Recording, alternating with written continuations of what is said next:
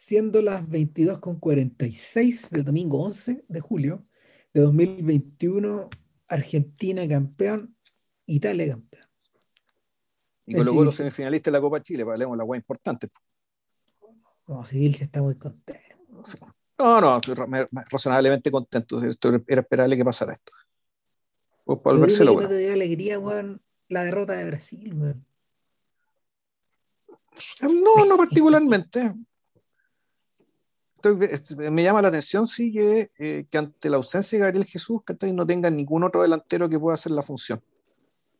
Y que hayan recurrido a Richarlison a ese puesto, siendo que ese no es su puesto.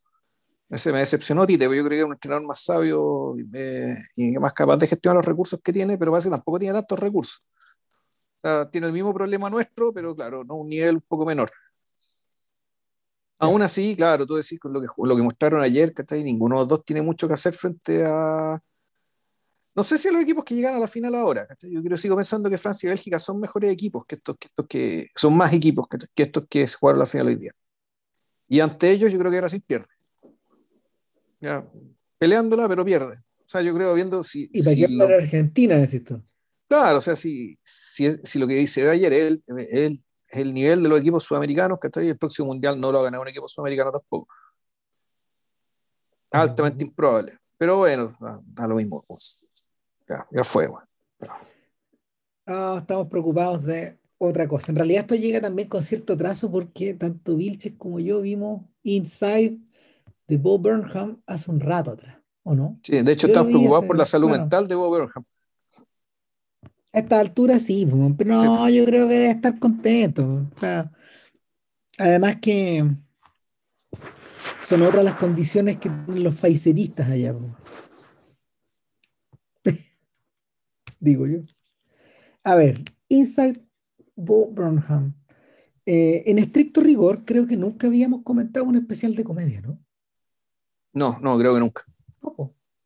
No, creo que no. O sea, tú me hablaste de, tú me hablaste en algún momento de, uno de los de Hannah Gatsby. Claro. Pero.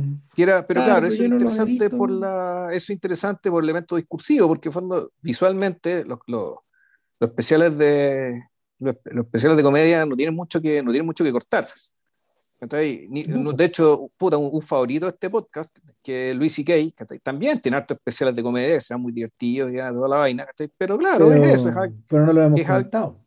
No, no lo hemos comentado porque alguien hablando de un micrófono y porque además tiene otros productos para ser comentados. ¿Ya? Eh, no así Inside.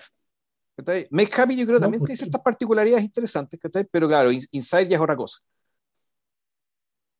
Inside no es una película, no es un especial de comedia, pero sí es una obra audiovisual. A ratos es cercana, no sé, a ratos es cercana a la comedia musical, a ratos es cercano al, a, las filmaciones de conciertos, a veces eh, es una instalación. es una instalación, para mí, para, mí ese, para mí el concepto predominante es ese. Eh, no es que lo sea siempre, pero uno podría decir lo, los recursos que más se repiten y el efecto que se quiere lograr de cara a, a, uno, a lo que uno como espectador está viendo, es que esto es no es exactamente, no es exactamente comedia, es, es, comedia musical, o, tampoco es comedia musical, bueno, no sé cómo ponerlo, pero eh, su forma de funcionar, digamos, es a, eh, es a partir de una puesta en escena propia de una instalación. Claro. Donde, eh, donde el artista que está haciendo el discurso, en el fondo, eh, está al centro de la instalación. Claro. Es parte de la instalación. Es un poco esa nuestra idea y por eso en el fondo le propuse a Vilches que lo comentáramos. Ahora, eso movió a JP a ver un especial de comedia inmediatamente anterior y yo vi el penúltimo uno anterior. Ya. Eh, ahora, ¿qué es lo que hay que decir de Bob Burnham? Bueno, que, em, a ver, él, él, es un musical comedian, así lo definen estos sujetos. Es decir, es un comediante que en vez de utilizar, em, en vez de utilizar chistes, utiliza canciones, básicamente para, para estructurar su número o su, o su acto. Eh, es curioso porque en ese sentido está más cerca de los artistas, de, los viejos artistas de vodevil estadounidenses que de un stand-up, de los stand-up comedian que, eh, que básicamente de los cuentachistes que, que parten de la posguerra, en el fondo. Antes esta pega estaba mezclada, antes esta pega era una sola, ¿cachai?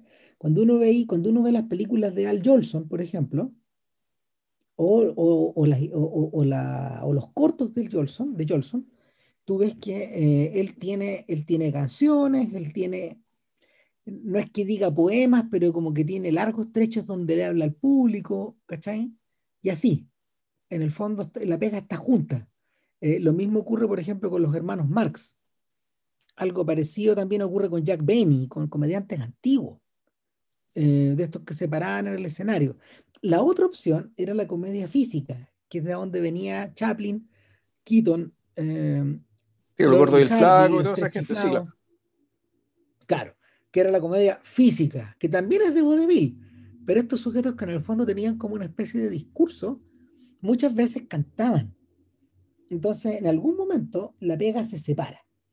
A mí me da la sensación de que la pega se separa en el momento el cine mudo. del swing. ¿Y no será con el eh, cine no, No, eh, no es que ni sin el, sin el cine, arriba el escenario en el fondo.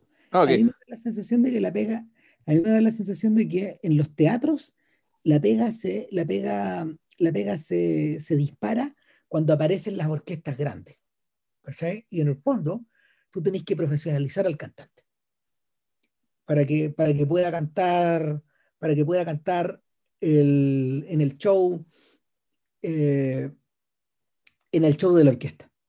Entonces ahí ya, ahí ya diferenciaste. De hecho, eh, el show de Martin y Luis incluye canto por un lado y incluye hueveo por el otro, comedia. Y, y, la raíz y el origen de la comedia está precisamente en esas, en esas secuencias de canto que son constantemente interrumpidas por The Kid, por el personaje de, de, de Luis. De Jerry Lewis. Claro. Entonces, eso también es una idea que todavía está, da, una idea que todavía está medio junto esto y esto, esto se separa. ¿Cachai? Pero, por ejemplo, cuando aparecen, cuando aparecen comediantes como Don Rickles o como Alan King, que, que son, que son cuentachistes, eh, la pega se profesionaliza hacia, ese lado de una manera muy intensa. Algunos de ellos, como Milton Berle, pasan a la televisión, o el propio, el propio Grucho Marx, y, eh, y generan, no sé, pues todo este lado, toda esta, toda esta, mm, toda esta rama de la comedia que tiene a los animadores nocturnos convertidos todos en, a, comediantes en animadores nocturnos. Johnny Carson, em, Steve Allen y un montón de gente que tenía los late, los late show. De dónde viene, no sé, eh, de dónde viene Letterman, de dónde vienen todos los otros.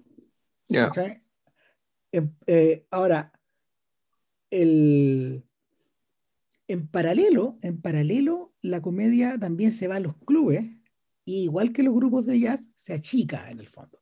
Y ahí tienes a Lenny Bruce, y a Mort Sahl, a Woody Allen, y a toda esta otra gente que de alguna forma hablaba un poco desde, o desde el underground, o desde la disidencia, o desde la izquierda, en el caso de Bruce, como le llamé, como uno quiera llamarle. ¿okay?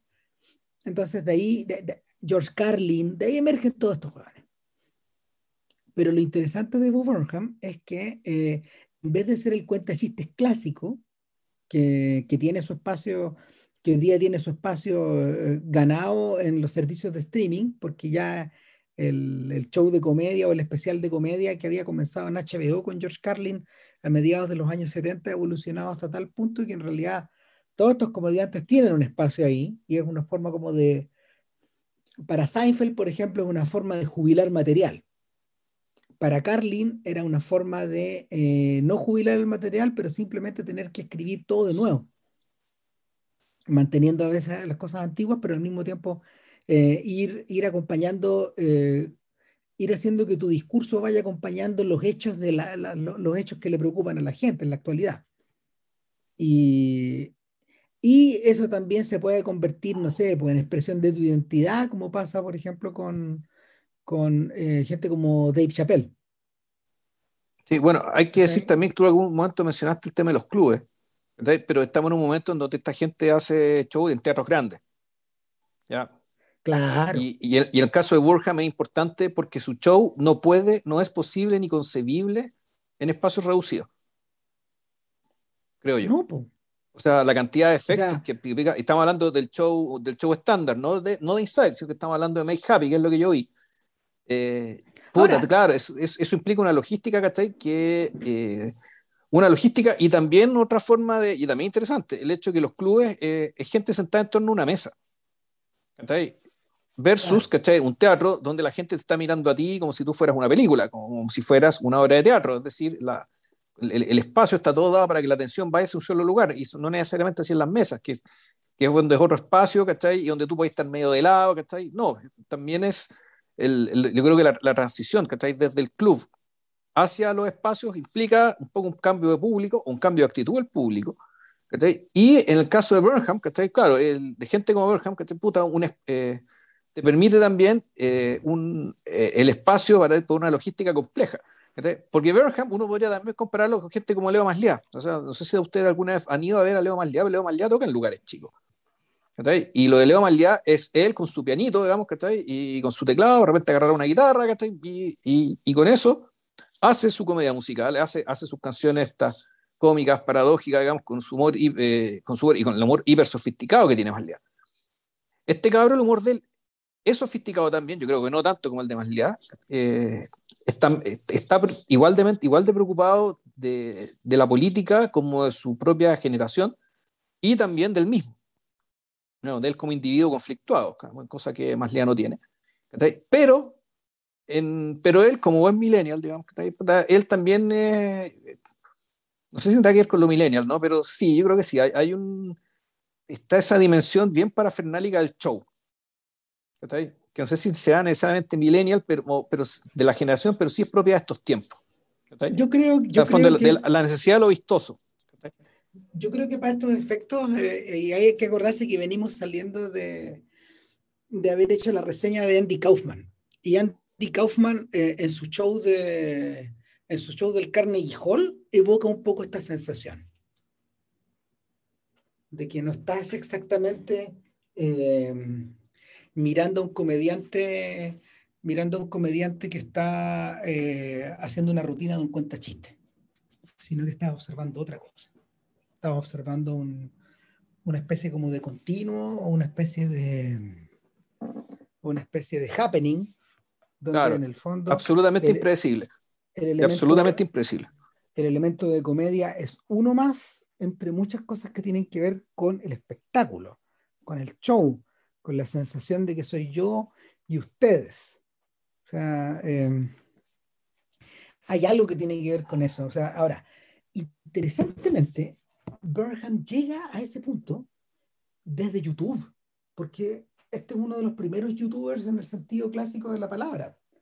Burnham comenzó a hacer su, su, sus canciones, a tocar en la pieza de su casa, grabándose a sí mismo, cual youtuber, cual, cual youtuber pionero, allá por 2004, 2005, cuando estaba en el colegio todavía. Entonces, te queda la sensación de que el personaje eh, en realidad eh, es producto de esta evolución de 15 años también. Y, y de una, un personaje que un personaje eh, en el cual eh, la cámara la soledad de, de, tu pieza en el fondo, o la intimidad de tu pieza, eh, y esta necesidad de estar creando canciones, no para grabarlas en un disco, sino que para representarlas a un público, eh, juegan un papel importante desde el principio en su, en su mecánica y, y, y alcanzan, una, alcanzan una dimensión de paroxismo en, en Inside finalmente. O sea, eh, es como si, si, finalmente hubiera vuelto a, es como si finalmente hubiera vuelto esa pieza, a esa pieza infantil. De hecho, cuando, cuando,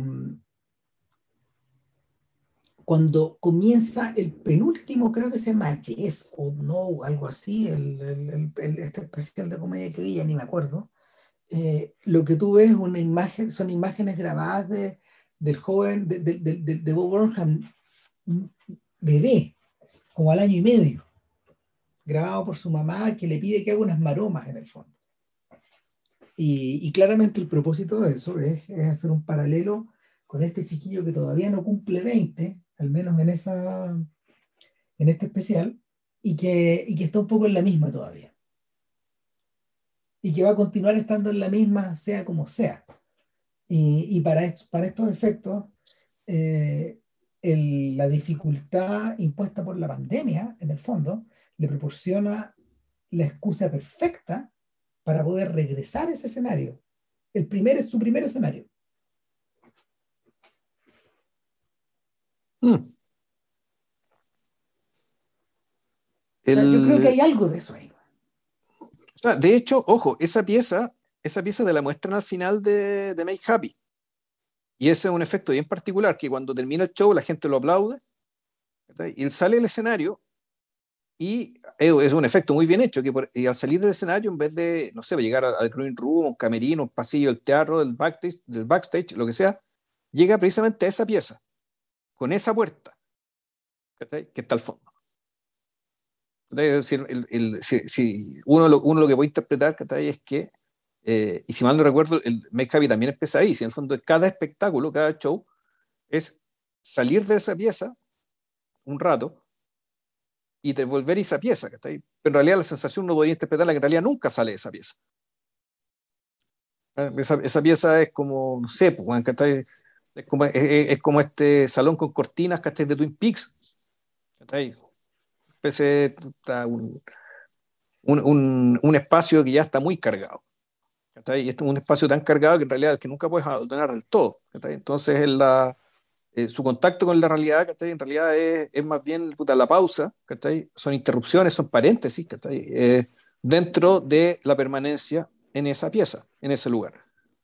Entonces, el, uno sabiendo esto, y habiendo visto Make Happy en mi caso, claro, tú, tú, uno, uno, uno, reconoce inmediato la pieza cuando empieza y dice, bueno, yo aquí estoy encerrado, qué sé yo, así que voy a grabar un especial.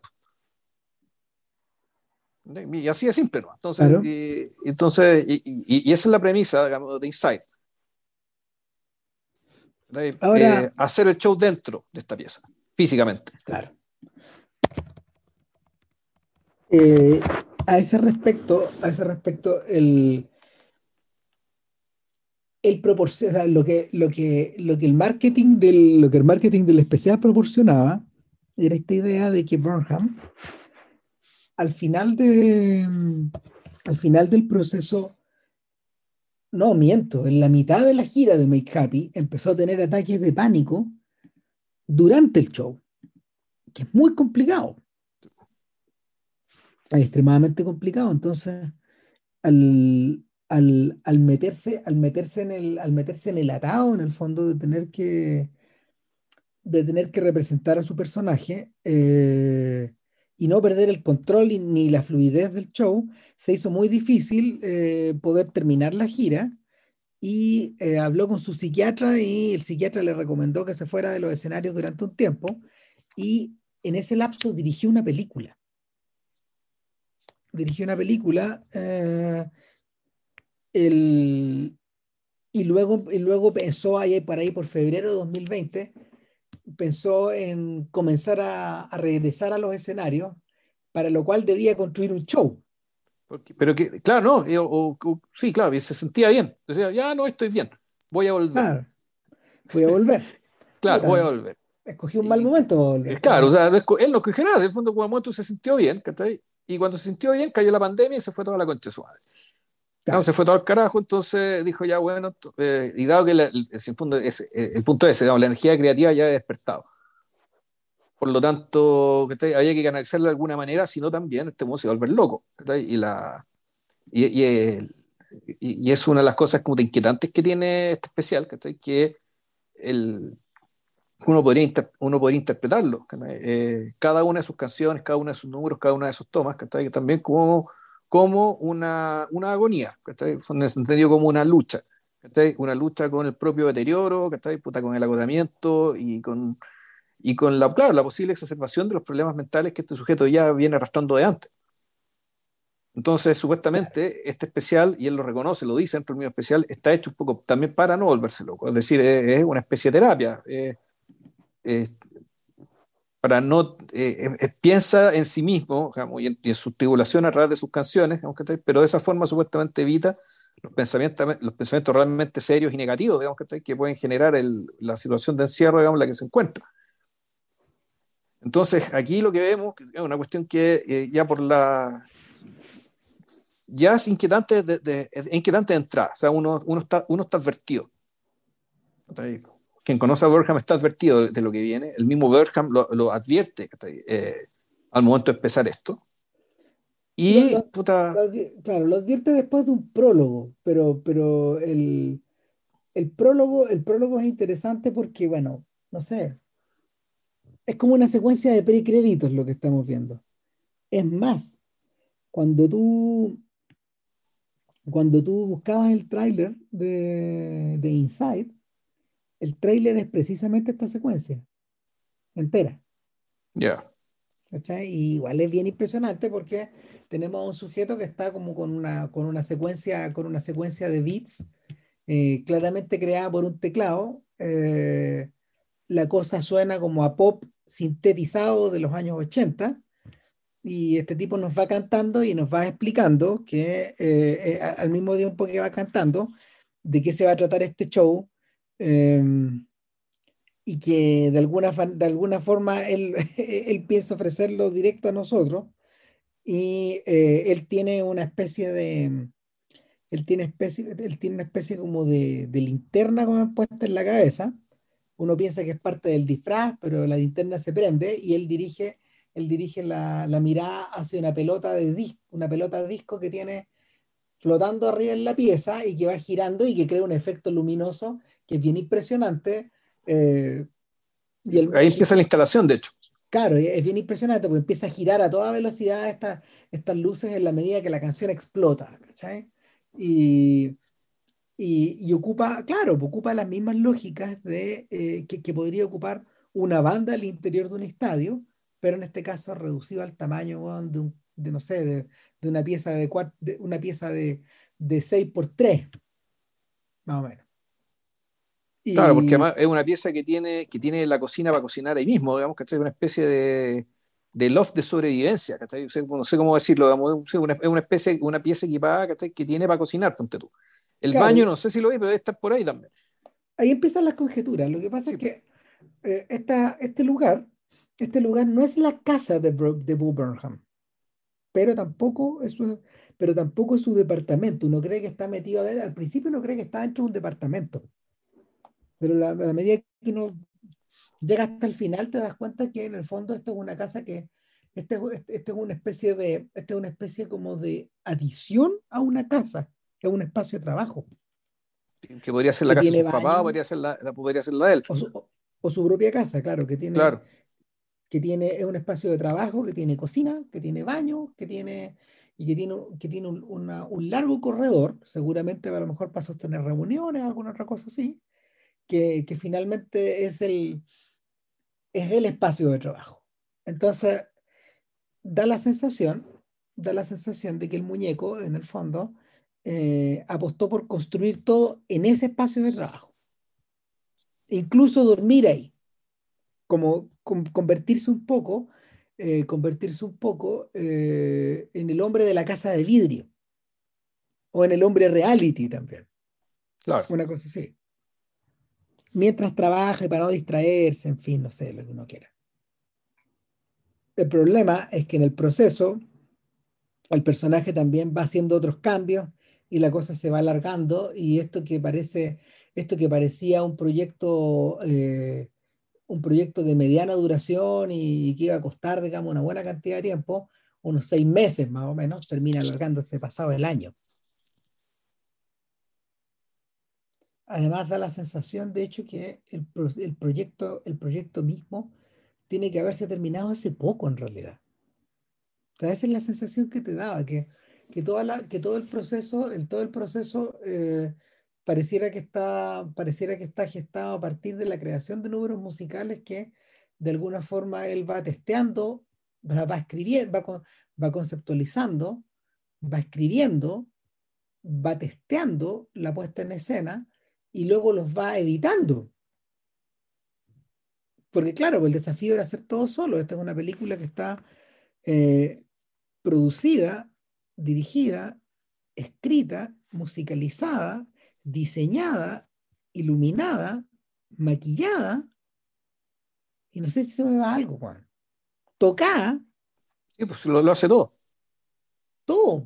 Y esa es como la tremenda diferencia, porque en la, en la historia del cine hay sujetos que en realidad han, han cumplido, han cumplido, eh, a ver, hay sujetos como Stan Brakhage, por ejemplo, que lo hacen todo, pero él no actúa en sus películas.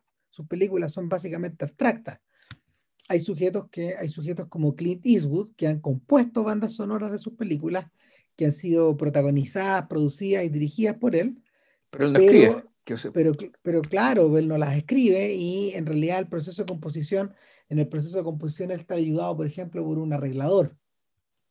Hay sujetos como, como, Chaplin, claro. que, que, probablemente el que más se acerca a, a, lo, a lo, que hizo Bob Burnham en algún momento, porque ese sí que las hace todas, pero, pero la diferencia es que no trabaja en soledad. Claro.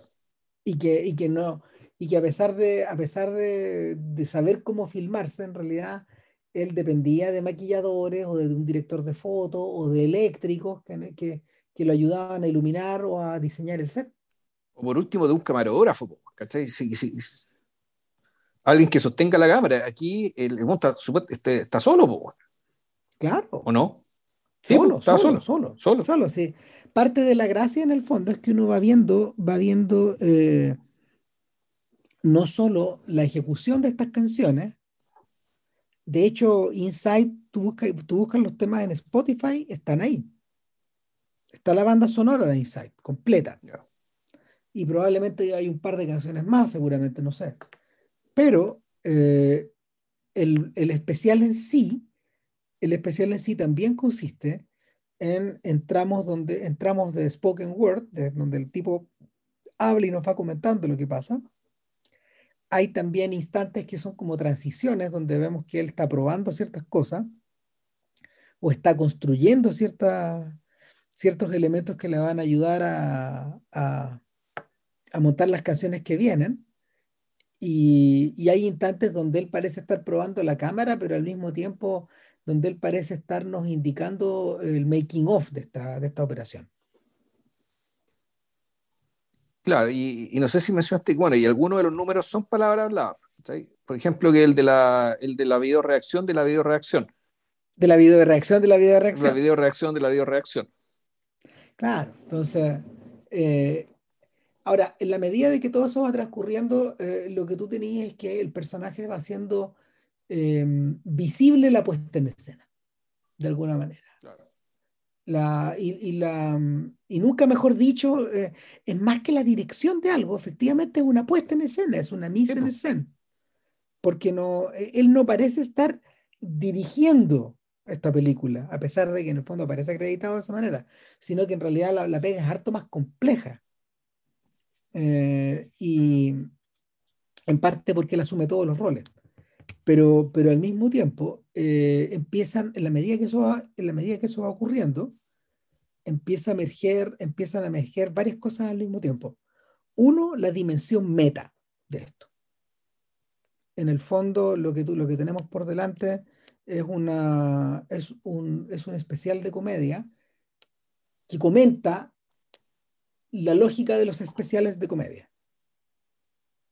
Y hay momentos. pero ojo, que Make Happy también tenía eso. Es que, es que se supega. de su pega, sí, pues eso, eso es él, siempre ha sido él.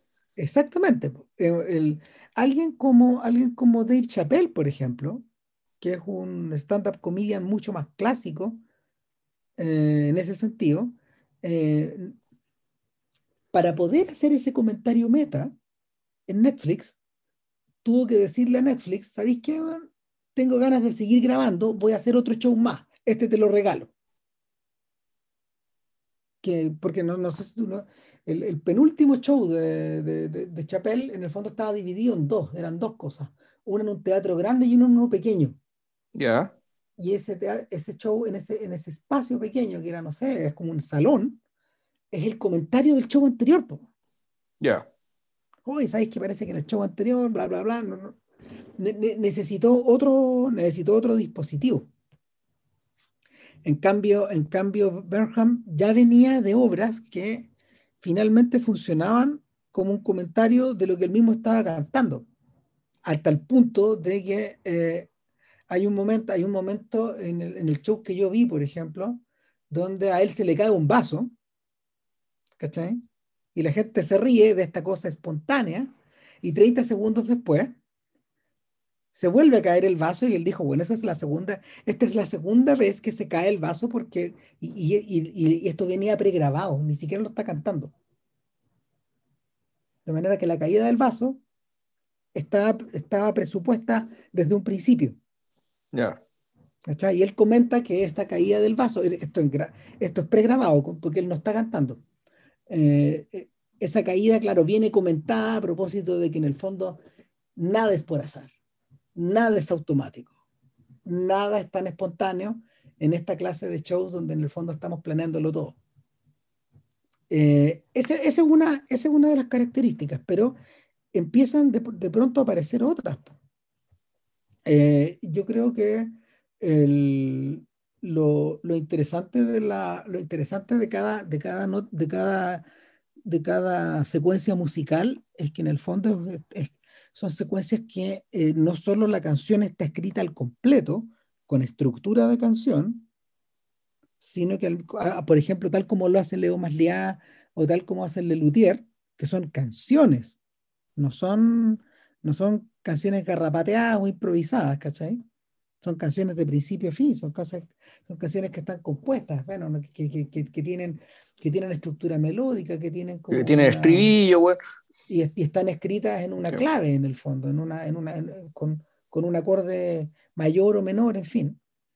Sino que eh, al mismo tiempo, eh, cada canción, a su vez, y este es, una de las, este otro de los, este es otra de las rasgos del meta, es un comentario acerca de el tipo de género que esta canción tiene, por ejemplo, o el tipo de imagen que pega con esta canción, o que, o que es suscitada por esta canción, o al revés, las imágenes que inspiraron a que esta canción existiera. En el fondo, eh, eh, ¿qué pasa? Que, eh, que eso, eso redunda en que buena parte, o si no todas las canciones de Inside, y en general las canciones de Bob Burnham, estén escritas en personaje hay, hay, eh, eh, eh, a ver, cuando, lo, cuando, lo, cuando los músicos les suelen preguntar de dónde les vienen las inspiraciones, una de las típicas preguntas que hacen, que, que, que, que, los periodistas musicales hacen es que, bueno, ¿en qué fase está de su carrera? ¿Qué cosas le preocupan? ¿Cachai? Cosas así. Mm. Y, hay, y hay músicos como, por ejemplo, Elvis Costello o, o Randy Newman, o Tom Waits, que en general tienen problemas para contestar estas cosas porque en el fondo ellos escriben en personaje. ¿Cachai? Cuando, cuando, Tom, cuando Tom Waits canta o cuando Randy Newman canta, su, personaje puede ser blanco, puede ser negro, puede ser asiático, puede ser hombre, puede ser mujer, puede ser un niño, puede ser un viejo, pero siempre es un personaje y en este sentido eh, da la sensación de que Bob Burnham escribe en personaje también. Un personaje que puede parecerse a él, pero no necesariamente. Mm. Hay, cierta dimensión, hay cierta dimensión que es así. sí, bueno, hay, hay, una parte en que canta acá, siempre hay, hay, hay más de una canción donde habla, claro, efectivamente, del, del consejo, del, del, tema del privilegio, El privilegio de ser blanco, rico y hombre, y heterosexual. Claro. Y, esa, y hay, hartas canciones que tratan sobre eso, de hablar sobre eso y, y, y los absurdos que hay, que, y los absurdos, algunos absurdos asociados, ¿cachai? Y, y también riéndose, ¿cachai? Del, claro, de, de, de, la posición de derecha, ¿cachai? Precisamente que, que habla desde ese mismo arquetipo, desde, desde ese mismo lugar social, desde el temor. Es uno de sus temas, Una de mis canciones favoritas, weón, es la de la, es la del Instagram de la mujer blanca, Por ejemplo, ahí, claro, ahí, ahí pareciera ser Bob Burnham poniéndose en un personaje. Claro. Claro, no escribiendo desde un personaje, sino que imitando un personaje, claro, y ahí la puesta en escena es a toda raja, porque todas las imágenes, cada plano de la canción, cada plano que va en la secuencia, es un, es un Instagramazo de, proveniente de, de, una cuenta de una mujer blanca. Claro, y son estas weas como puta, como de mundo bonito, bien decorado, con florcitas, ¿cachai? Donde sensible. es, sensible, claro. Sí, en el fondo el, el, hay la paradoja que eh, desde una obra hecha por un weón en su propia pieza, donde la única mirada posible es la de él, donde la única voz que se escucha es él, sin embargo, este weón desde ahí se ríe del narcisismo, ¿cachai? Que aparece, este, que aflora en estas cuentas de Instagram. Que aflora en estas imágenes. Que a larga, de fondo, es, embellecer el mundo, ¿cachai? Eh, en torno a, eh, puta, a, la, persona, en este caso la mujer blanca de Instagram, digamos. Que, que embellece el mundo desde ella misma, ¿cachai? Asumiendo, digamos, ¿cachai? Que, el, que ya sea porque ella esté presente en la foto, digamos, ¿cachai? o ya sea por su, por su gusto y por su privilegio, por esta, esta capacidad de ver lo bello que hay en la vida, digamos, y embellecer, y embellecer el mundo, digamos, con sus ocurrencias, Puta, claro, en el fondo este weón que se está riendo, De, de, se está riendo de un narcisismo, digamos, Que él también tiene, ¿cachai? Solo que se manifiesta de otra manera. Porque uno también podría incluir que un, un, un, especial como este no puede no ser narcisista. No, pero Ahora, Bien, pero viene desde ahí, pero claro, lo interesante es que esa, el, narcisismo es la contemplación, eh, o sea, más bien, no, sabemos, no sabemos si puede haber narcisismo aquí también. ¿Por qué? el narcisismo es básicamente la autocontemplación que está desde el placer, es decir, el placer de contemplarse uno mismo. Pero este buen cuando se contempla, eh, no está claro que haya siempre placer ahí. No, no emerge. A veces, yo creo que a veces sí lo hay. Puede ser que a veces sí lo haya, porque por algo sigues haciéndolo también. Pero claramente hay más que eso. Mucho más hay dos, hay dos momentos del especial donde en el fondo él se filma a sí mismo y, lo hace delante del mismo espejo. En uno de esos momentos es un momento, hay, eh, uno de esos momentos es, y, ah, y, en los dos momentos hay una, un manejo hay un manejo del zoom automático. Muchas de las, eh, eh, como, como, como, hemos llegado a una, a una era del digital, donde en el fondo tú puedes controlar en forma remota y programada todos los efectos visuales, los movimientos de cámara, los tiros de cámara, las velocidades de, las velocidades de, mm, de manipulación, a ver, la, velocidad con que tú vas manipulando los focos, por ejemplo, todo esto puede ser, puede ser pre-switcheado con anticipación. Entonces él eh, pareciera ser que en uno de los momentos en que está probando la forma en que, el, la forma en que eh, puedes mover, puedes mover por un pequeño, por un pequeño riel la cámara o también utilizar el zoom, él los utiliza para comentar.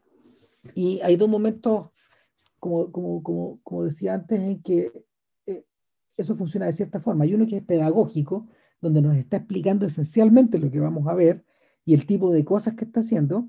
Y hay otro momento que es, entre comillas, dramático, donde él se pone a llorar yo, esto lo he visto dos veces y cada vez me queda, eh, y, cada, vez me convenzo más y, en el recuerdo de que también eso está escrito, de que, de que el breakdown de, de Bob Burnham también está escrito. Es show, eh, Y que puede, y, si, y si no lo fuera, eh, la lógica con la que él opera del meta impele que también incluso aunque haya sentido la emoción, eso también lo puede haber considerado. Además, no huevemos, lo está dejando en el montaje final. Sí, y por último, y, él siempre supo que la cámara estaba ahí. Claro, por lo tanto, el, por lo tanto eh, siempre es razonable la sospecha de que aquel, aquella explosión de emoción que puede haber sido muy genuina es una explosión a sabiendas de que de todas formas está siendo observado. Exacto. Naturalmente. Exacto. En, en, ese sentido, de nuevo se vuelve a, de nuevo se convierte en primo de Charlie Kaufman porque Kaufman trabajaba esto, trabajaba esto desde el revés. Como tú nunca cortabas el personaje, siempre estabas en personaje, eh, finalmente las emociones genuinas que surgieran de ti alimentaban al personaje también. Y la percepción que, la percepción que esta gente tenía de que este otro iba a estar en personaje siempre. Entonces no, en el fondo, en el fondo esto, este es como el intento de, eh, eh, de, este es como el intento de volar a mayor, a mayor velocidad que la luz. es un poco eso. Realmente no podéis, tal, como, tal como dice la teoría, no se puede volar más rápido que la luz. Por más que te intentes arrancar, la luz te va a perseguir. Finalmente. Eh, ahora, eh, hay un tercer nivel del meta acá. Hay un tercer nivel del meta, pero que, pero que en el fondo ya sirve a los propósitos que están más, cerca, están más, están, ya no están tan cerca de, Charlie Kaufman, sino que yo creo que están más cerca de George Carlin. Y es que, eh, en último término, eh, el, gran, el gran tema, el gran tema que uno eh, puede percibir que emerge en, en, en Inside, en el fondo es prepandémico y al mismo tiempo pandémico. Y es la dependencia o la, de alguna forma la esclavitud que las personas tienen respecto de las pantallas que las están mirando o que las están grabando o con las que están grabando en forma permanente o están comentando o están recomentando el comentario del comentario, en fin.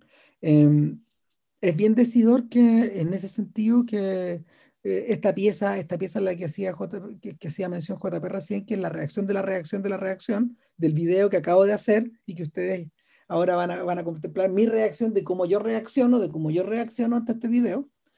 Y, y que y que, y que, y que en cierta forma, y que en cierta forma eh, a ver, por un lado, por un lado es como una en el poto en, el fondo a esta cultura. De hecho, el propio Burnham dice, lo dice en, un, en una sección, en, una sección del especial que semeja una, una especie de sesión de stand-up donde él está con un micrófono y él está con un spotlight en la cara, eh, como si estuviera en un club y él dice, ¿sería posible de que al menos por un momento o, por un momento de ese momento la gente simplemente se quedara en silencio y no quisiera comentar lo que se le acaba de ocurrir o lo que acaba de escuchar o lo que cree que debería estar escuchando. ¿Por qué mierda no se pueden callar un poco? Y, y el, el, el, tema, el tema emerge y vuelve a emerger y vuelve a emerger de distintas formas. Eh, y, y, y en, en, último término, yo creo que alcanza su mayor expresión cuando él juega, cuando él juega el viejo juego de, de la marioneta con el, con el calcetín. Y, y, y, y, el mantra es, This is how the world works. Así es como funciona el mundo. Y, al final, como funciona el mundo, el, mundo funciona, yo aplastándote a ti y tú dejándote aplastar, en la medida de que entiendas que yo te voy a aplastar. Ten cuidado porque te puedo borrar o te puedo sacar de mi mano calcetín de la concha de su madre. Entonces, el, en último término, en último término la manifestación, la manifestación central de todo ese, de, de, todo ese tira y aflojes de poder. Y este, este, este, este intento desesperado de, que, tu opinión se convierta en una, de que tu opinión de la opinión sobre la opinión se convierta en una herramienta de poder para ti, que te pueda servir para negociar tu relación con los otros, con la realidad y, y en último término, soportarte a ti mismo. Sí, y, la otra cosa que, pero está esa lectura, ¿cachai? Y que sí, él, es válida, más que mal él es un caso de eso, o sea, en el fondo él se volvió alguien, alguien importante, alguien que que gana plata, ¿cachai? Y, monetizando un youtuber, ¿cachai? Que después saltó a otro, que básicamente cambió plataforma para su core business. Eh, desde ahí él adquirió por de esa manera.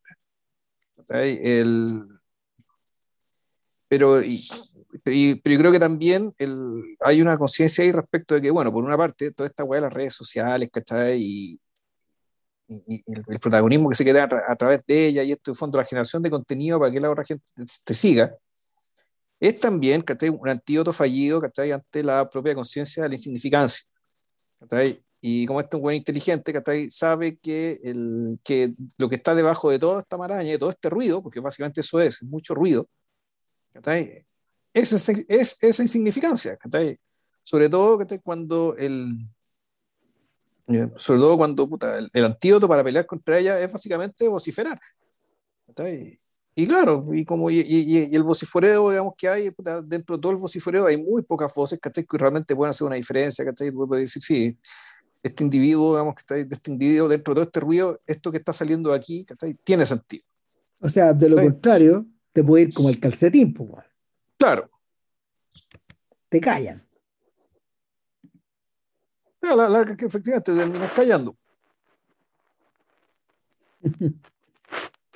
Pero lo otro que me gustaba era que la, que la reacción de la reacción de la reacción, que está ahí, el, el fondo es, eh, tiene, claro, tiene algo de, eh, de innecesariamente recursivo, ahí Pero no quiere decir que sea falso. En términos de que las, las, reacciones de las reacciones de las reacciones uno puede interpretarla como el pensamiento que una persona autoconsciente tiene respecto a su propia conducta a lo largo de su vida. El punto es si eh, tiene valor estar haciendo, tiene valor estar mostrando esto. Porque uno, uno, decía, este, este, sujeto está hablando y está reflexionando aquello de lo que le parece, lo que él mismo dijo, lo que él mismo hizo, bueno, y eso, eso es la reflexión. ¿está en el fondo es, mirarse al espejo. Y, pero bueno, en realidad son dos espejos, uno que está delante y otro que está detrás. Por lo tanto, el, lo que tenía, puta, el, eh, te podéis perder ahí, llegar hasta el infinito.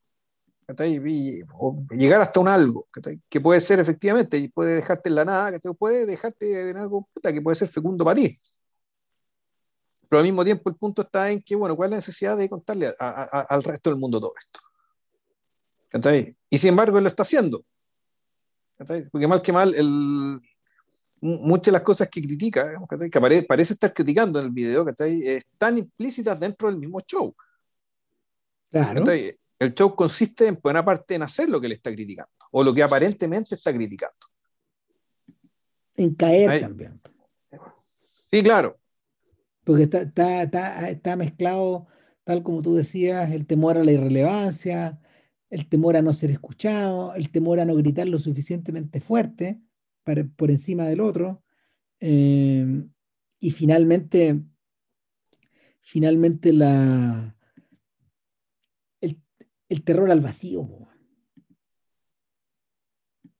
Ahora, y eso le habla también de que, pero claro, uno, uno podría pensar, Estados Unidos viene de manifestaciones tremendas, que, que, puta, claro, no se sabe si se logró políticamente algo concreto, pero ese tipo de hechos eh, efectivamente dejan un arte y un después, son recordados, son recordados por la cosa que lo movilizó, son recordados por tener al presidente metido escondido dentro de un búnker. Eh, eh, son importantes porque también lograron que gente de todas las razas protestara contra eso. El, claro, y, y, y, por contra, la pandemia, ¿a qué, a, qué, nos redujo? a básicamente a vociferar de encerrado dentro de una pieza. Algo que mucha gente hacía y sigue haciendo todavía. Eh, pero claro, eh, con, la, con, la, pandemia se convirtió en básicamente única forma de desahogo. porque en, la medida que, la, que, las redes sociales son una especie, un proxy, un sucedaño bastante pobre de la, de la plaza pública son un poco, cumple un poco una función parecida, pero no es representativa de esta. De, ninguna manera. La prueba está en que cuando se hizo la encuesta en, Twitter, la, elección pasada, que ganaba Marcel Claude, dentro de un lote de gente que, que, que, que contestó una encuesta. El, yo creo que puta, el, el hecho de que Inside haya aparecido ahora eh, también tiene que ver el también creo yo tiene que ver o es el, o el espejo torcido ¿cachai? O, es el o es la alternativa válida digamos ¿cachai? para otras formas más eficaces de acción en causa de la que yo creo que este sujeto naturalmente cree pero sin embargo claro yo creo que este, este es un individuo que en cierto sentido está eh, me da la impresión de que no, no, que si bien va y vuelve de este espacio, ¿cachai? Que es esta pieza, que lo trata como si fuera una presión, sin embargo, yo creo que está más como dentro que afuera. Y por lo tanto, el... y, que, y, que, de cierta forma está cómoda adentro. Sí. El, al respecto, yo creo que yo creo, eh, yo creo que canciones, por ejemplo, como, como, como esta que está frente a la fogata, esta fogata digital, cuando él saca la guitarra de palo. Ya. Y, y, claro, canta, canta un poco a lo Dylan, canta un poco a lo Cat Stevens, canta un poco a lo Neil Young en el fondo. Como si estuviéramos dentro de un bosque, claro. Y el bosque, ¿qué hay del bosque? Del bosque están estas imágenes de esta, estas sombras de árboles y el crepitar de una llama que está claramente que, de, una fogata que está claramente grabada, la guitarra de palo que se cae en, claro, la guitarra de palo que se cae en, esta, en esas circunstancias, Juan, y, y, y como para ese momento el sujeto no se ha afeitado, no se ha cortado el pelo y probablemente no se ha bañado, calza en el escenario perfectamente este pelucón, porque al mismo tiempo está evocando esta idea de que en los 70, en algún momento, estos millonarios de Laurel Canyon cantaban estas canciones como si fueran sujetillos a, frente a una fogata. Y, claro, había gente que los criticaba por eso, precisamente porque en el fondo se ponían en el espacio del Little Man, pero desde, desde, desde, su cómoda casona en las colinas, pues, No, bueno, pues, grandes músicos eran, por cierto, pero claro, también había, también, también había un espacio donde ya no era, donde ya, no eran como Woody Guthrie subiéndose a la rastra al tren y conversando con la eh, gente de por ahí. Claro, era como Valericio Lepe, el cantante, el, cantante o el vocalista, digamos, con la voz principal del dúo Coirón, tenía una frase memorable para eso. Decía, puta, aquí conozco un montón de cantantes que le cantan al pueblo y se levantan a las 12 del día. Exacto. O sea, eh, la, la, versión perversa de esto es Mickey Vainilla. ¿Cachai? El personaje de. De Capuzoto, pues se pone, nazi. Pues. No, pero por eso digo la versión perfecta, la, perdón, la versión, la versión perversa, la, la versión terminal de, esta, de esa distancia. O sea, yeah. Capuzoto pareciera decir, bueno, esto, esto termina en fascismo, ¿Cachai? Esta, este, claro, o sea, la, la desconexión entre, entre, entre, el sujeto, digamos, ¿cachai? El, mejor, el objeto de la canción y el sujeto que le canta, ¿cachai? Que es de otra clase social, en otra realidad, acaba, qué sé yo. Acaba en el fascismo. acaba acá. Claro, o sea, acaba, acaba, acaba, a los, acaba, la gente roteando a los que no votan, po, O sea, y, a propósito de eso, Capuzato es de podcast. Sí. O sea, lo debemos Ahora, también. ¿Qué escogemos ahí, weón? Puta, buena pregunta. Pero bueno, Porque claro, yo creo, en algún momento cuando hicimos la hora de los hornos, ¿cachai? Terminamos como Vita Rodríguez, claramente. Y no podía no serlo, pues. No, es decir, eh, eh, eh, desembocada, claro, desembocada ahí. Ahora, en el caso de, en el caso de Burnham, en el caso de Burnham, esto también adquiere otras, adquiere otras cualidades en la medida de que, como él es un, como, como, como se trata de un músico, como se trata de un músico con formación clásica también. No, no te voy a decir un músico de concierto, sino que alguien que, alguien que estudió teoría también y que estudió interpretación, eh, él es un buen camaleón. Entonces hay momentos donde, por ejemplo, el sujeto imita muy bien el rock de estadio y se filma a sí mismo, deja puesto como si fuera una selfie o como si lo estuvieran filmando desde abajo también, desde un escenario. Imita, imita esa posición Mm. Y, en la pared, lo que, en, esta pared que se convierte eh, en pantalla, que se convierte en, en instalación. En instalación, pero al mismo tiempo tiene, tiene esa pared adquiere tantas formas, A veces es como un cuadro, a veces es como un fondo teatral, a veces es como el blur del cómic que pareciera salir de su cabeza, ¿cachai? Tantas cosas. En ese momento esa pantalla eh, está está transformada en la típica pantalla que vemos en los estadios, en los conciertos. Solo que lo que vemos reflejado ahí es la mirada del fan. ¿cachai? y hay un instante en que el, pelotudo que está cantando se vuelve loco y agrede un poco o se lanza al escenario y, el video colapsa. Entonces hay, hay, hay, muchas formas del espectáculo, del espectáculo contemporáneo que Burnham parece estar abordando desde estilísticamente, desde un espacio que, que, parte, que parte en el pop sintetizado de Kraftwerk y termina en el pop sintetizado de Britney Spears, o de Dua Lipa o del nombre que sea, eh, porque, porque parece, ser que, parece ser que ese es el mundo que es el mundo que le interesa, es el mundo que somete bajo crítica también, y es el mundo donde él se siente cómodo, disfrazándose. Eh, en cierta medida, cuando yo veía el comentario del comentario del comentario, yo te dije ayer, ayer al teléfono que yo sentía que eso estaba inspirado en Deja Vu, el, el mítico el mítico de los Monty Python. De los Monty Python. Pero al mismo tiempo hay algunas cosas que, que Burnham hace que me recuerdan a las canciones de em, que me recuerdan a las canciones de Eric Idle y de y, de, y cómo se llama em, y, y, y, y, ay, cómo se llama su compadre de, de, de la Bonzo Dog Band dame un segundo em, que, que, falleció hace, hace poquito eh, se llama, eh, porque ese es como, él es uno de los socios de, del, del, él es uno de los socios, ¿cómo se llama? De Neil Inns, Neil Inns. Con él en el, eh, ambos eran comediantes musicales en el fondo. Y claro. Y, pero ese Innes también, también aparecía en los créditos de los Python, Power. Sí, porque, porque él era el que ponía la música. Ya.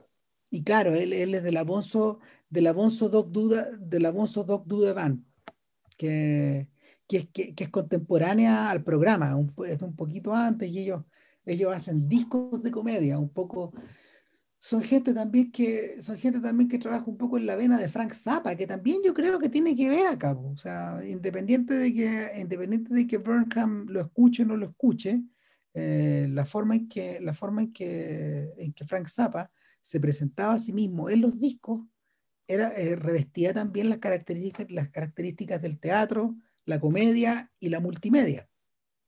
O sea, Zappa venía de ahí. Zappa, Zappa, de hecho, estructuró este show de payasos en el fondo, que eran las Mothers of Invention, a partir de la frustración que él tenía de no poder componer, de no poder contar con ensembles clásicos para poder tocar su música. Él llegó a este, una conclusión muy pragmática en la que llega Zappa a, mediados de los 60, cuando le dice, en realidad me, me, me, van a prestar más atención si yo armo esta weá como una banda de rock, pero con gente que lee partituras. Mm. Porque todo lo que tocaba Zappa estaba prescrito.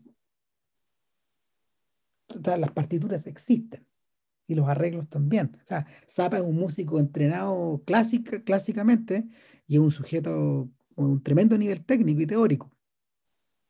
Entonces, eh, el mismo Zapa, el mismo Zapa elaboró toda esta, toda esta faramaya para que le prestaran atención, y en parte por su propia ligofrenia también. O sea, él era un hijo de sus tiempos. Pero, pero no, nunca, no estaba en los planes de él convertirse en una estrella de rock. Lo fue, pero como pequeño. Pero hay algo, hay algo de ese impulso aquí también. O sea, yo, yo también siento que el Luthier tiene ese impulso sobre todo cuando, sobre todo cuando uno, cuando, cuando tú escuchas los discos, uno siente, bueno, también Leo Maslía tiene eso. Estas canciones no están puestas porque sí, pues. Ahora estaba escuchando, el otro día descubrí que Leo Maslía tiene un Twitter, weón. Y parece que y, parece que escribe, pues, escribe cosas, weón, y también, y, y no resiste esta idea de hacer chistes conceptuales sobre estas cosas sobre, sobre o sea, yo creo que, el, desafío, no, claro, el desafío es esto de hacer un chiste en 280 caracteres. Claro, o menos. y, chistes, y chistes, de, chistes de del estilo más lía, porque a esta altura ya hay, hay un humor más lía, Entonces, puta, claro, pues, es, básicamente el desafío muy inteligente buscar otro formato, digamos, que está la forma de humor que tiene. Claro, tiene, tiene, que ver, tiene que ver con eso al final.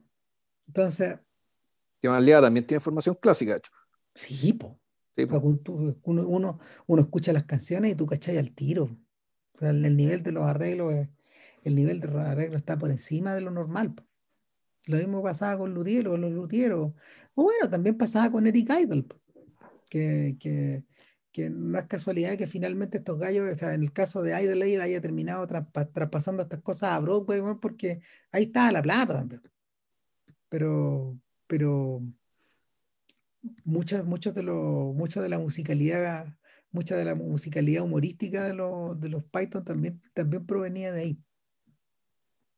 Eh, lo que, lo que les permitía a estos gallos también tener, no sé, mayor confianza al respecto es que estaban insertos en un mundo anglo, anglosajón donde en el fondo esa forma de comedia también estaba, estaba sancionada socialmente bueno, a través de los Beatles y de, y de otras bandas similares que también operaban con sentido del humor.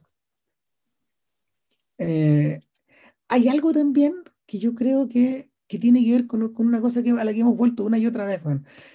Eh, y tiene que, ¿te acordás cuando comentamos que en el fondo La La Land es una suerte de producto terminal de, de, de, de, una, un espacio mental, de una, de una, tradición creativa, de una forma de ser? Esto, esto nace de a partir de eso, de que, de que Burnham está consciente de eso, de que esta weá se acabó, de que cagó. O sea, de que, de que claro, una weá empezó, pero eh, de nuevo, el mismo documental te prueba que eso, lo nuevo es eso. Sí. Que lo que vendría a reemplazar eso que supuestamente se está acabando con, con la NAT, que en el fondo ni siquiera el espacio del broadcasting, ¿cachai? Es más bien el, el, el, espacio del broadcasting, pero también el espacio de la comunión, el espacio cerrado, ¿cachai? Que eso va a quedar eh, convertido, puta, en, en algunos, en, ¿cómo se llama esto? En, en recintos, en residuos, ¿cachai? Nostálgicos, ¿cachai? Pero va a, va a ser parte de la minoría. Exacto, que se eh, está convirtiendo en algo como el jazz. El jazz o la, o la misma música clásica. Claro, y, que espérate, que el cine, como lo conocemos, que este espectáculo audiovisual, como lo conocemos, también se está convirtiendo en parte del jazz. Exacto, exacto. De que fregó esta weá. Que claro que no. Y que el mainstream va a ser tomado por otra cosa. Nosotros todavía no sabemos qué. Aparentemente ahora son los superhéroes, pero uno podría decir que no, pues ni siquiera eso, porque esto tampoco va a dar por tanto tiempo y, y, esto uno podría entenderlo como el fondo las últimas patalas, eh, eh, pataletas de la, del, del buen que se está ahogando. Claro, yo creo que esto tiene, yo creo que, o sea, eh, a propósito de la, a propósito de las cosas que, que parecen impulsar a Burnham, eh, el, o sea, yo, yo, a ver, yo escribí por ahí que Burnham es la, Burnham es la comprobación viva de la profecía, de esta profecía tremenda de Francis Coppola cuando, cuando a Coppola le pasan los prototipos que le pasaron a Godard de cámaras, de cámaras Sony unipersonales de video. Em, Godard recibió una a finales de los 60, la primera de todas. le pasaron para que la probara. Pero, pero Coppola, Coppola en Japón, eh, durante la filmación de, de, Apocalypse Now, este gallo se fue a los cuarteles generales a, a, mirar todo. Y obviamente, pues, estos felices de mostrarle lo que estaba bajo siete llaves. Y, y de ahí Coppola emergió con la siguiente conclusión en 1979. Él dijo, el cine del futuro es cine, el, cine del futuro es cine electrónico. No lo llamó digital porque la palabra no existía en esa época. El, futuro, el cine del futuro es un cine electrónico. Y el cine electrónico va a poder ser operado por una persona si es que esta persona quiere operarlo de esa forma. Y, y, esta persona va a poder hacer su película, va a poder eh, con una... Montarla, agregarle sonido, la Claro, con una, con, con una estructura de costos moderada a baja, va a poder reproducir todo lo que la gran maquinaria de Hollywood hacía con un tremendo esfuerzo humano, económico y en último término cultural. Y económico, claro, y, y, eso implica sobre todo el tema de los espacios, el despliegue en, en el espacio. Esto de mandar copias a cines repartidos por todo un país. Claro, porque el, final del, el final de la profecía de Coppola es que no solo tú podías hacer tu película, sino que una película hecha de esa, en esta, en esta, en esta lógica, iba a poder ser distribuida igual que la Guerra de las Galaxias. ¿Cachai? Con la misma de acuerdo a, la, de acuerdo a las necesidades del momento. No podía tener más razón el weón, porque hoy día, hoy día la papa no es distribuir a través de las salas, es distribuir a través del streaming.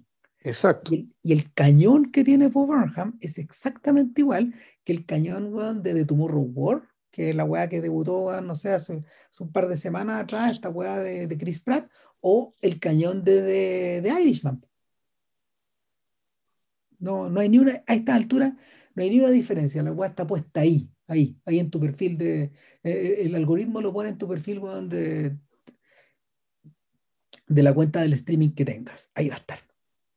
Entonces, Coppola tenía mil por ciento de razón al final. O sea, pero, pero, pero claro, lo que, lo que Coppola no podía, lo que Coppola no podía calcular es que o tal vez sí lo calculaba, era que algo de esas características no iba a ser cine en el sentido de que todos lo, de, lo que ellos llegaron a conocerlo y, que, y de lo que nosotros conocimos. Hoy día, fíjate que hoy día, o no sé, o durante el fin de semana, eh, apareció uno de las leyendas del nuevo Hollywood. Un señor que a lo mejor, no sé, uno no lo ubica mucho por nombre, eh, porque, porque él era un productor que no, era un productor creativo, era un productor, eran los productores que ponían las lucas. Barry Diller. Barry Diller es uno de los padres de El Padrino, junto con Robert Evans y Charlie Bluedorn.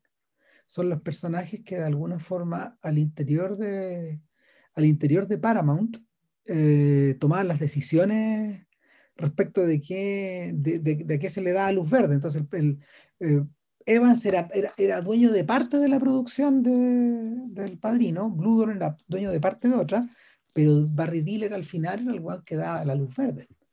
Y Diller todavía está, aún, todavía está dando vuelta, ya tiene más de 80, era un tipo bastante joven en esa época, y hace años que él liquidó su negocio cinematográfico. Este guan está dedicado full a Internet hace unos 10 años más o menos.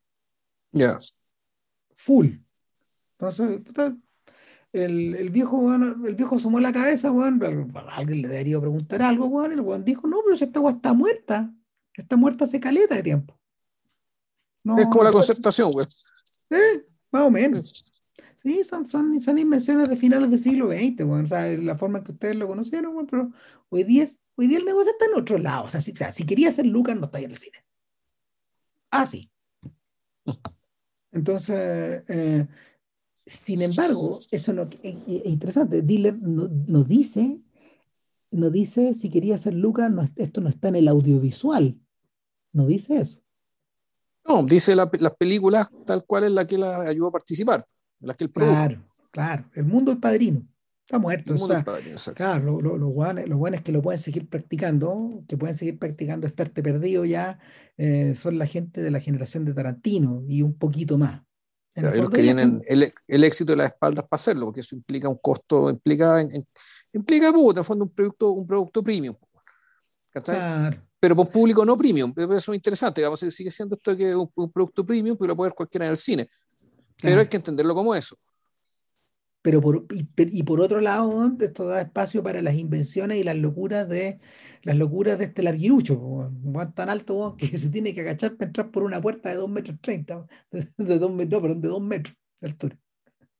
Este larguirucho también puede hacer esta weá y, y, tener, este, tener, tener este espacio y ser comentado en el New Yorker, y, y la weá que queráis en el fondo, pero, pero al mismo tiempo, el mismo tiempo eh, es un producto que, del cual uno emerge eh, con muchas ideas, pero no, no conociendo tampoco sus alcances finales. Porque, porque uno cuando mira esto dice, esto es una colección de videoclips, pero si operáis de esa forma, eh, estáis operando con la lógica de los 80 y los 90. Esto no es una conexión de clips, es otra weá. O sea, finalmente cuando, cuando Burnham por fin por fin emerge de, su encierro y, claro, no resiste, este pelotudo no resiste la tentación del slapstick, cierra la puerta detrás de él y puta, no tiene la llave para volver a entrar. Pues. No puede entrar. Y, el final es un final propio de Charlie Kaufman. Claro. Y, y, de Andy Kaufman también, un poco. ¿Cachai? Porque, porque sale para afuera, lo aplauden, uno cree que está en el escenario de la última película de Charlie Kaufman pero cuando quiere volver a entrar, uno dice, bueno, este bueno es Andy. ¿Cachai? Y, y, y, para reforzar la idea de, para reforzar la idea de los, de los dos Kaufman presentes en la ecuación, eh, esta imagen se funde a la perfección, de nuevo, con eh, lo que está ocurriendo al interior de esta habitación que ya, está, que ya está deshabitada, que está con los mismos equipos.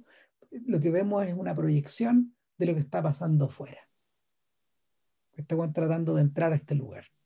Pero este lugar ya se está mandando solo. Finalmente está, está proyectando lo que, lo que le pasa a este bueno afuera desde el punto de vista de la audiencia. Gran final. Y bueno, el final uno podría así como, fíjate al verlo, no, no, no, me, no, me, no me hizo eco, pero ahora que lo describes, ¿cachai? Puta, me acordé también un poco de la relación del fantasma con la casa en The Ghost Story, Así, toda la razón. para empezar. Y segundo, yo quiero, el, para mí el momento más, puta, más brillante, de, mejor, más que, no, no, no es brillante, la palabra es un momento más fecundo, que está en, en emoción. Para mí, digamos que esta disputa es cuando este one se está mirando a sí mismo cuando era cabro chico tocando el piano. En algún momento, este dentro de las proyecciones en la, en la muralla, el, este one está mirando a este, a este extranjero, porque el pasado, como quien dice por ahí, el pasado es otro país. Ellos hacen otras cosas en ese lugar.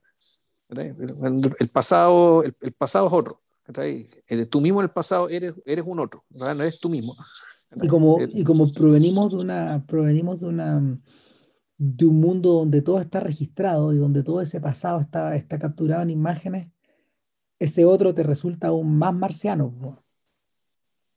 Entonces tú puedes decir, puta, lo estáis viendo con espanto, ¿cachai? Porque efectivamente uno ve el, el Bob Borkham joven, que es reconocible de inmediato, ¿cachai? Puta, un cabro chico con, con, con, con, el pelo, con el pelo cortado, ¿cachai? con el pelo que, que va hacia abajo, tipo onda medio príncipe valiente, Está ahí tocando piano y, y donde es evidente, ¿cachai? El, donde ya es evidente un, un exceso de energía e inteligencia, ¿cachai? En, a la hora de tocar ese piano, que es un poco monstruoso. Entonces, el, el Burham adulto que está viendo esto, tú no sabes si está reaccionando ante la monstruosidad de lo que está viendo, ¿cachai? O, peor todavía, ¿cachai? El constatar que pese a todo lo monstruoso que puede verse, ¿cachai? Esto, ese cabro chico es más, era más feliz que lo que es él ahora. Era libre, pues. Entonces, no, el... Tenía, no tenía toda esta carga de subtextos, bueno, en la cabeza, pues. Claro, era libre, pero al mismo tiempo era un niño que quería ser libre. O sea, cuando los niños también quieren ser libres, ¿cachai? Y quieren y quieren esto que no y quieren, lo que no tienen y porque no lo conocen. El puta es, una te parte el alma ver eso. A ratos a ratos te da la sensación de si acaso este personaje que, que, está contemplando estas imágenes como, como, el, como el Howard Hughes de la película de Scorsese contempla las imágenes de la película de aviación que estaban haciendo Hells Angels eh, la cita es directa ¿no?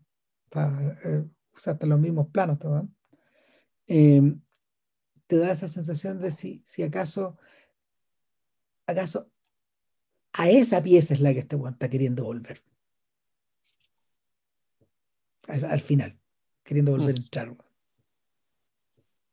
A esta Arcadia, que, de, la que ya no se puede volver a entrar, porque más él está solo con su piano, y, tocaba, Claro, claro, y, que está conservada en YouTube de modo automático y zombie, porque esa agua está todavía. ¿Cachai? O sea, eso, es parte de la tragedia también. O sea, es un lugar donde tú podías, donde es un lugar donde cualquier persona que quiera buscar esas imágenes las pueda, pueda hacer clic sobre ellas. Pero la tragedia es que incluso esa persona que creó esa imagen hoy día está reducido a ser un espectador de esa imagen. en parte a eso, por ejemplo, a lo que se refiere John Lennon cuando habla de volver a Strawberry Fields. Sobre eso es. Yeah. ¿Cachai? No one is sitting in my tree. Nadie está sentado en mi árbol, en el árbol de donde, desde donde yo estoy contemplando eh, estoy contemplando estos jardines, estos jardines esfrudillados. Eh, hay una, ¿cómo se llama? Hay una, hay una concepción de, o sea, básicamente, básicamente lo que, lo que Burnham y lo que Lennon, y lo que Lennon están, eh, a, lo que, a lo que Burnham y a lo que Lennon se están refiriendo es a la idea de que de que, bajo estas condiciones de, la modernidad, eh, todos somos náufragos, todos estamos en la isla y, lo que hacemos es darnos vuelta, igual que Tom Hanks, mm, conociendo y reconociendo este terreno y volviendo a, verlo y a reverlo, pero no pudiendo escapar de él tampoco.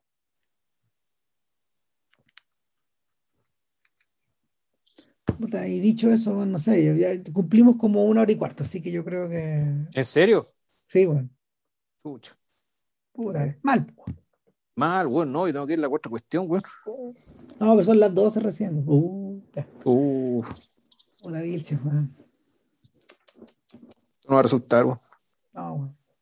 En beneficio a eso, bueno, ni siquiera, bueno, vamos a hacer mención de que vamos a grabar la próxima semana porque no tenemos idea. No, no tenemos idea.